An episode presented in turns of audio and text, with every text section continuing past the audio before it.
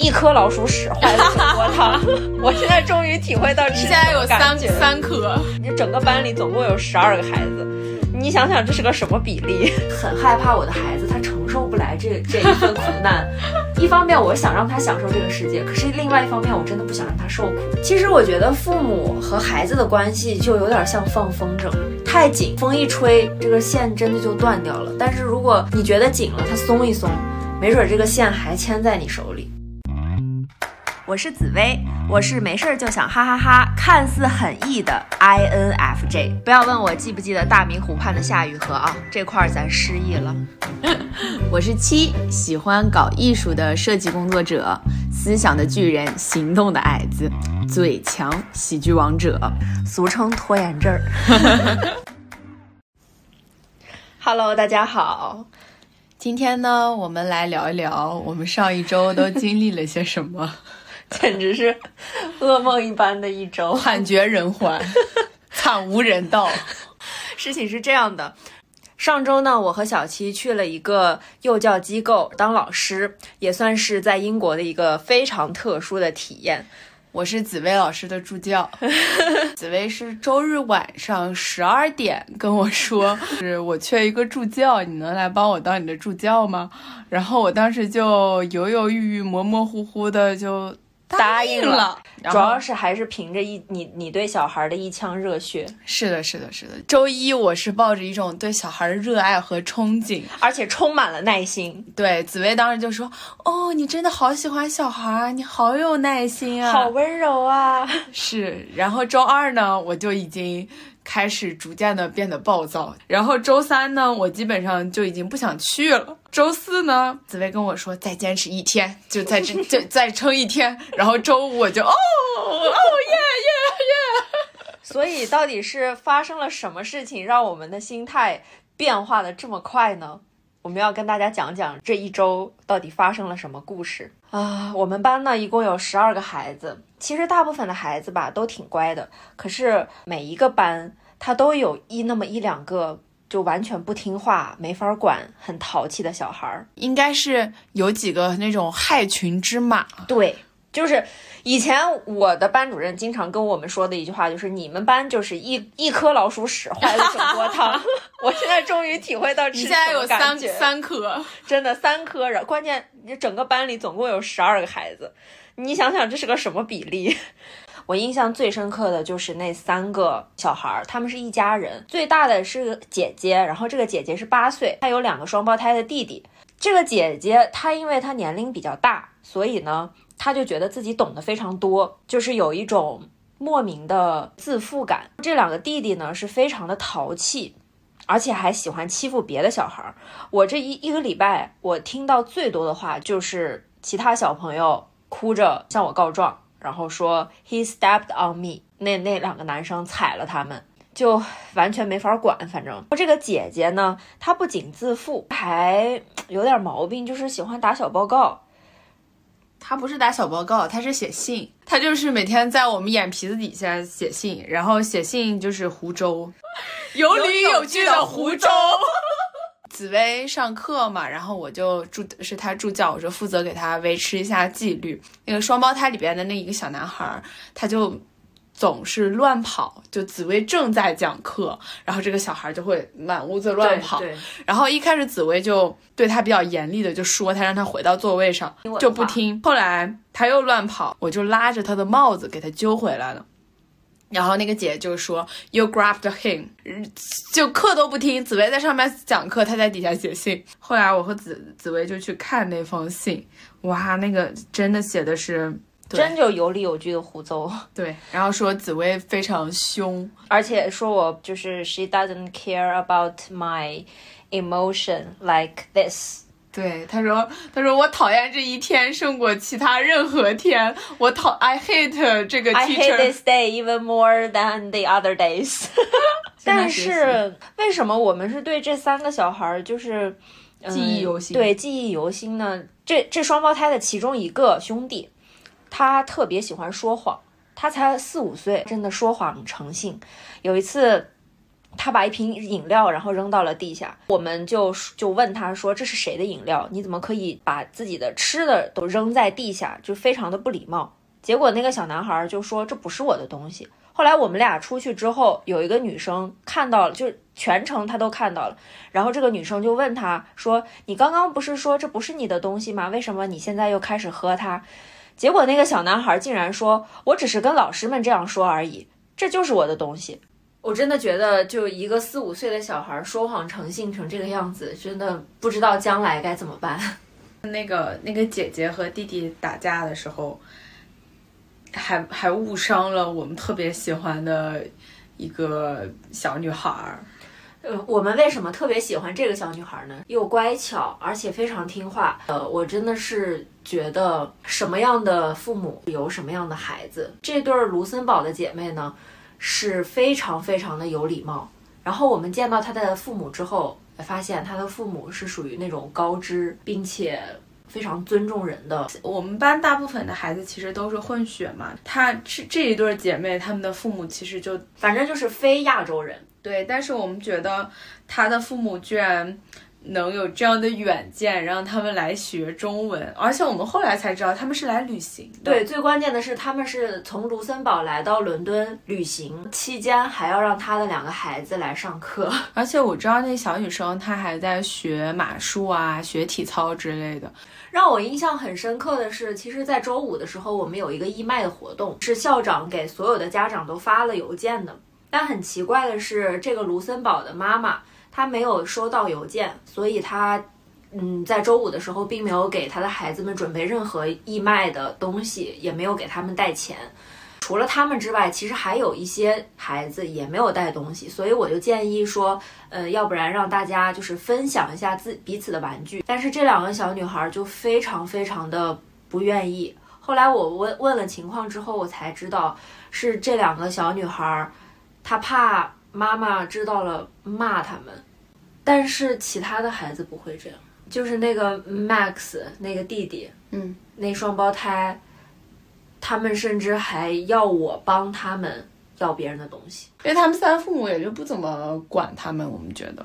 我见过他妈妈，我能感觉到他妈妈应该是那种女强人那种，就是气场还是顾着事业，然后但是忽略了孩子的那种。对，忽略孩子成长。我其实有和其中一个弟弟聊过，然后因为这个弟弟是被其他两个 欺负的。这个弟弟就跟我哭着说，他爸他妈非常的忙，然后没有时间管他们。这个弟弟就说，姐姐在学校的时候就非常的 bossy，所有的人都听这个姐姐的，就带着所有的人孤立他。我们另一个助教就每次听到我们这些事情，他们他都会很生气的说，他说啊，不管小孩就不要生啊，对吧？其实我觉得现在这个是个挺普遍的现象。作为孩子来说的话，那我们没有选择要不要出生的权利。但是呢，有的父母就是只是把孩子生出来而已，就并没有去很好的引导他们。所以，所以你有想过要孩子这件事儿吗？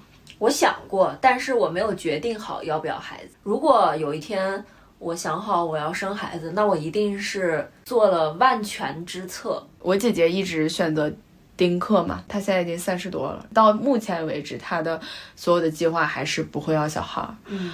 他就跟我讲过，他说：“他说我觉得人来到世界上都是不快乐的。像我弟弟，就是我姐姐的亲弟弟，他是有非常富裕的生活环境，然后有爸爸妈妈、爷爷奶奶，甚至还有我们这些姐哥哥姐姐。然后也就是家长们，呃，家里的人只是让孩子享受到了物质上或者是精神上的那种快乐啊什么的。”但是其实有很多时候都没有去真正的问过他自己想要什么，就是没有把他当成一个独立的个体。就是我觉得什么是开心的，我告诉你，我让你这么做。但是那他真正想要的是什么，不知道。是的，因为我弟弟很多时候他不开心，就我姐就说他不开心那个点也是，就是家里人会对他在学习上有更多的期待嘛，然后他学习又不好。对。他就该不开心，对，然后但是你像我男朋友，我们也聊过，就是对于孩子的想法，他他的想法其实跟我姐姐还很相似，我这是我没有想到的，因为我我男朋友的家庭氛围，我觉得也算是一个，嗯，父母都是高知嘛，就是一个很好的家庭环境。嗯，但是他也跟我说，就是他以前是觉得是要小孩的，因为大家都在生，所以呢，我是不是也应该生？嗯，但是，嗯，他就说后来他上大学以后，他遇到很多事情，比如说上大学找工作。这种各种各样人生比较重大的问题上，他都觉得他父母给他的压力真的非常的大，嗯，所以他也不开心。就是我觉得这个其实是一个父母和孩子的一个矛盾，因为从小到大我们都说就父母嘛，望子成龙，望女成凤，但是那小孩真正想要的是什么呢？只是把孩子们要学习好，受到好的教育放在第一位。嗯，但是我觉得也不是这样吧，就是因为你知道自己想要什么吗？我从小我知道，我从小就是很想学钢琴、学古筝，但是因为呃我爸我妈太忙了，然后他们就没有人接送我，所以我从小到大就没有学过这些东西。我一直到现在我都特别想学，然后现在有条件，所以我就开始自学。就因为我从小就知道我的兴趣爱好是什么。但是他们并没有因为我喜欢这些东西而培养我，我这个其实我挺遗憾的。但是我觉得这个只是某一个方面，我觉得父母是可以去引导，但是不能把自己的想法强加在孩子身上，这是我的一个观点。嗯，有有些时候，因为你的眼光你放不到很长远，父母他们确实是经历过社会，或者说。看看过很长的东西，所以他们的眼光可能会比你更长远一点。嗯，我是到现在也觉得说学艺术是一个呃我很喜欢的东西，我很热爱的东西，我也没有后悔自己走这一条路。嗯，但是当你找不到工作的时候，你也会在想，如果你学金融，你是不是会更好？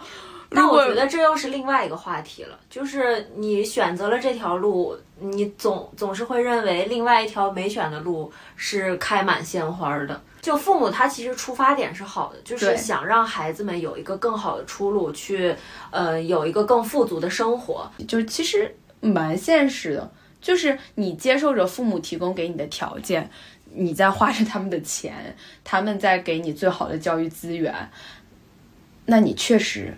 你就是要听他们的，因为你就像他们的一个投资，觉得父母一定是这样不求回报的，嗯，但是他们一定说，我付出了这些，我也期待有一个相对更高的收益、更好的回报。你能走一条更好的路，你能让你的生活有一个更开心、更圆满的结果，嗯，这所以这是父母的一个期待。其实这是中国和英国环境一个非常大的不同。为什么？就像我刚刚聊的，我说我们。中国的孩子就是大家也都说嘛，中国的孩子压力会更大，父母其实干涉的会越多。就为什么说现在很多的独生子女，我们都是一个受益者？因为确实父母包括爷爷奶奶两代人的爱全部都放在了你的身上，你是一个受益者。压力也是两代人给的压力。对呀，所以说这是很平等的一件事儿。但是英国的关系是什么样的？英国的亲子关系是怎么样的呢？就是他们的，我我先讲一个故事吧。嗯，之前我跟我好朋友我们去瑞士去玩，在那个缆车上就有三个英国的老头，然后就跟我们聊天，就说啊，他说他说你们来自哪里啊？我说我们我们是中国人，但是我们从伦敦来的，我们在伦敦上学。嗯，然后他们说哦呃，英国真的很多中国留学生。我们说嗯是的，我就我们班基本有三分之二都是中国人。说啊为什为什么会有这么多中国留学生？他说：“你们的钱都是哪里来的？都是父母给的吗？”我们说：“嗯，是的呀。”然后那老头就懵了，然后老头就又问说：“那你们来瑞士的钱是哪里来的？也是父母给的。”然后我朋友就说：“From my father, my everything from my father。”三个老头就更震惊了。他们外国人的选择是我八十多岁，我七八十，我拿着自己工作了一辈子攒着钱，嗯，去瑞士玩儿。我不管我的孩子是怎么样的，就他们和父母的关系其实不像我们这样，尤其国外他们的福利待遇很好，像小孩儿，其实，在嗯比较小的时候，他们都是会相当于你生孩子是政府给你养这个孩子的，父母并不需要花很多钱在这个孩子身上。外国的父母不干预他们的孩子，是因为他们没有在这个孩子上投入更多的金钱，或者说。更更大的精力，但我们中国的父母真的就是他在你身上倾注了太多的金钱和精力，所以同时他他是要求回报的。你你为什么独生子女你压力大？因为父母把所有的精力、所有的钱都放在你一个人身上，所以他把所有的压力和期待都放在你身上。但如果这个家里一堆小孩儿，或者说我根本管不了这些小孩儿，我根本养不起，那自然也就没有那么多精力、那么多期待了。外国的父母考虑的是，我先把我自己管了。就是我自己先过得开心，嗯，如果说我自己过得开心的富裕的程度上，我会去管我的孩子。这样，中国就是大家都爱牺牲嘛，父母爱牺牲，对，女性嗯就是女孩子爱牺牲，大家都是这样。就父母会说，我把我所有最好的东西给你，他们是因为这个，我是觉得，就整个的西方社会都是属于那种。个人主义，但是中国我们从小的教育，包括一直以来流传的那种观念，就是就是要有奉献精神。包括就是在小学、初中、高中的时候，我们所有的班级活动要教育大家说，你要有牺牲奉献精神，你要为这个班级考虑，我要为这个家庭做出牺牲。所以说，我觉得像是一个怪圈一样，父母那就是要牺牲自己来成全孩子，然后这个孩子因为他们。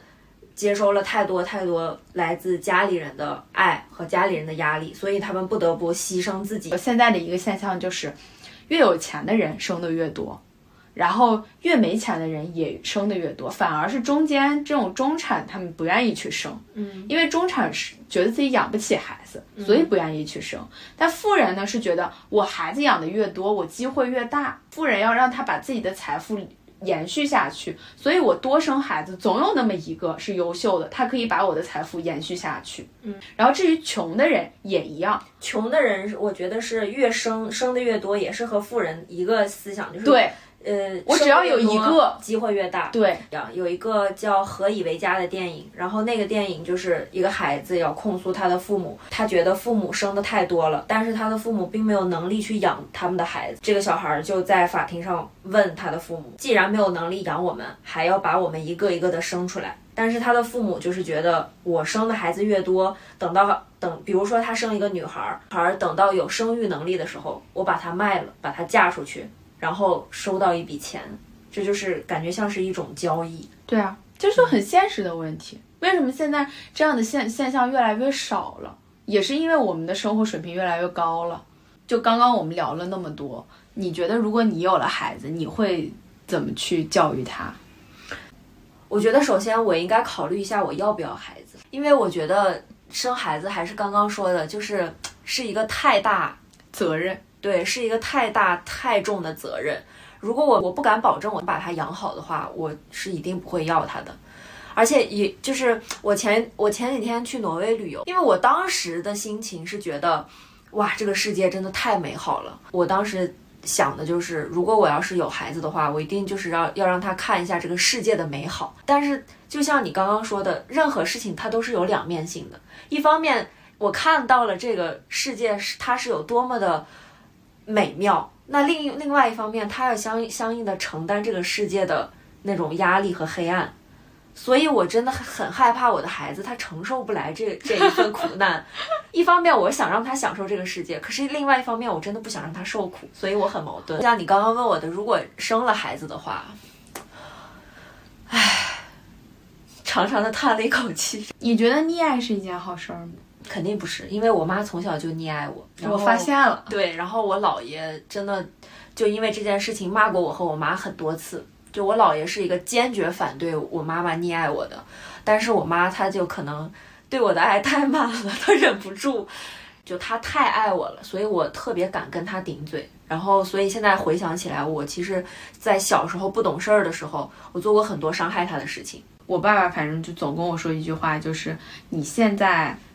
不吃亏，你以后到了社会上就会吃亏。嗯，我爸也是这么跟我说的，所以我现在觉得我爸有的时候说的挺对的，因为我感觉我从小到大其实都挺顺的，然后一直等到步入真正步入社会的时候，我才理解有的时候我爸说的话。我觉得人生都是有定数的，就是你这辈子你要吃多少亏，吃多少苦，它其实都是有。确定了的，就是还是那句话，我是觉得人都是很公平的。你享受了这份爱，你同时你也要承担别的压力和责任，嗯，这就是很公平的一件事情。据我的观察，中国的孩子们好像更容易受到原生家庭的影响，但是反倒西方的孩子们他不会受到，就很大程度上他们不会受到原生家庭的束缚或者是负面的影响。因为之前我认识一个法国人，然后我跟他聊天的时候，他给我讲了挺多他家里面的事情。他就说他爸他妈从小就离婚了，然后他的妈妈受教育程度也不是很高，但是她是一个就非常拼的女生，然后她现在自己就也是嗯工作很体面，然后挣钱挣的也很多。他跟我说他家原生家庭的事情的时候，他其实是轻描淡写的那种。但是我感觉，就是如果这种事情发生在中国孩子身上的话，可能是会对他们造成一种无形的压力，而且有的时候他们甚至是难以启齿的对这种事情。就像我们刚刚聊的，他们他们会觉得我们每个人都是独立的个体。嗯，那我父母也有去追求自己幸福的权利。对，但是我要过我自己的生活。嗯。就是你是没有办法去干涉我的选择的，所以说刚刚我们聊的这个话题，就又引发出来另外一个我想问的问题，就是父母和孩子的边界感。因为我我有一个朋友，他今年已经三十多岁了，然后还差三年就可以拿英国的永居。他其实，在英国待的这七年里面都没怎么回过家。有有一次我就问他，我说你你待这么久，你都不想家了吗？然后他说，因为如果回国的话，我妈妈管我管的实在是太严了。她一个快三十岁的女生，哪怕就是晚回家那么一个小时，他妈都会打电话问他说：“你为什么还不回来？”呃，他之前是工作过嘛，她妈妈就会经常对他的工作指手画脚，然后让他非常的受不了。其实我觉得父母和孩子的关系就有点像放风筝，太紧。然后风一吹，没准就断了，这个线真的就断掉了。但是如果你觉得紧了，它松一松，没准这个线还牵在你手里。嗯，我朋友和他的妈妈属于风筝线扯的有点太紧了，然后现在这个 P.R 马上拿到手，这个线马上就要断掉了。后来我问他，我说你就不想家吗？他说我一想到家家里，我妈妈管我管那么严，我就窒息。就他后来反问我嘛，他说。呃，那你呢？你这也是待了两年多，你你难道你都不想家吗？我说，其实我特别想。我妈她是完全对于我是一个放养的状态，就是我上了大学之后，她基本上没有管过我了。我包括我出国，我之前去台湾交换，这些全部都是我自己做的决定。然后我妈妈就是连选学校什么的，她都没有帮我选过，专业也没有帮我选过。所以我觉得她对我。就是属于太放养，反倒是让我现在觉得，就可能这个风筝线有点太松了。嗯，我爸爸好像更多时候会把我当成一个大人去看待。我跟我妈妈其实也算是那种无话不说的一个状态吧。确实，就是这么多年，我们都保持一个，真的就我跟他们的关系都是保持一个，就是像你说的。嗯，有一个风筝线连着，但是又没有那么紧的一个状态。他们会支持我的选择，但是他们又会给我一个很理性的分析。就是我爸爸从来不会说让我一定要做什么做什么，但是他会帮我去分析我每一步应该怎么去走，然后最大程度上尊重我的想法和选择。但是我觉得很有意思的一点是。我现在看很多社交媒体上，大家的其实那种对孩子的教育方式，我觉得都会有更多改变。你主要指的是年轻一代的父母吧？对，就他们总说这个零零后和九零后的父母都是反向带娃。嗯，就是如果娃哭，那我就让他在地下躺着哭；如果我想吃零食，我就去买零食偷偷吃，不给孩子吃。嗯。就我会觉得，其实大家慢慢慢慢来说，这个育儿方式都是越来越轻松的，嗯，不会再像说我们上一代父母那样更传统、更刻板的一个教育方方式。你刚刚说的这个反向带娃，我之前也有所耳闻，比如说用魔法打败魔法，有孩子呃一晚上看电视，然后不睡觉。结果父母就死活不让那孩子睡觉，就哪怕困了也要轮流起来值班监督他一晚上看电视。最后孩子没办法，跟父母道歉：“对不起，我错了，我以后不熬夜看电视。”还有就是有的孩子他出门太磨蹭，结果那个妈妈送他上学的时候。比他还磨蹭，那个女儿眼睁睁看着就马上就要迟到了，然后哭着求妈妈说：“妈妈，你你能快点吗？我上课马上迟到。”她说：“我以后再也不磨蹭了。”我觉得这种反向育儿的方法有的时候确实也挺管用，而且我之前就是在商场里面见过那种有有小孩要买玩具，然后父母不给他买，然后那个小孩就。就躺在地下撒泼打滚，就在那儿哭。那个父母在一旁真的就是冷眼旁观，任由小孩子哭。然后那小孩哭累了之后自己爬起来，我真的觉得很搞笑。我觉得可能以后我们也是这样的父母。对，但你要是遇到那种没辙的孩子也没办法，就魔鬼了属于。所以我说我还我我在考虑要不要领养，我怕我自己生出来的小孩，我想掐死他。领养我还可以选一下，那是不是你的基因里就带着不听话？你怕他继承了你这个不听话的基因？我确实从小还比较有想法，我也是有反骨都是，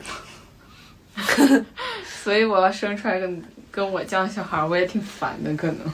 唉，所以今天这一期话题我们也是乱七八糟聊了这么多，也不知道大家听完之后有没有什么和我们相同或者是不一样的想法。呃，希望大家不想生娃的不生娃，幸福到年老；希望想生娃的，呃，一人一个儿孙满堂。不过不管怎么说，我觉得就是生孩子和不生孩子，这都是个人的选择，只要自己开心就好啦。对啊，我生我想生小孩，可能也是想生个小孩玩，让我开心，就玩生个玩具呗，让我开心。所以今天我们这一期话题就聊到这里啦，谢谢大家，感谢聆听，下期再见，拜拜。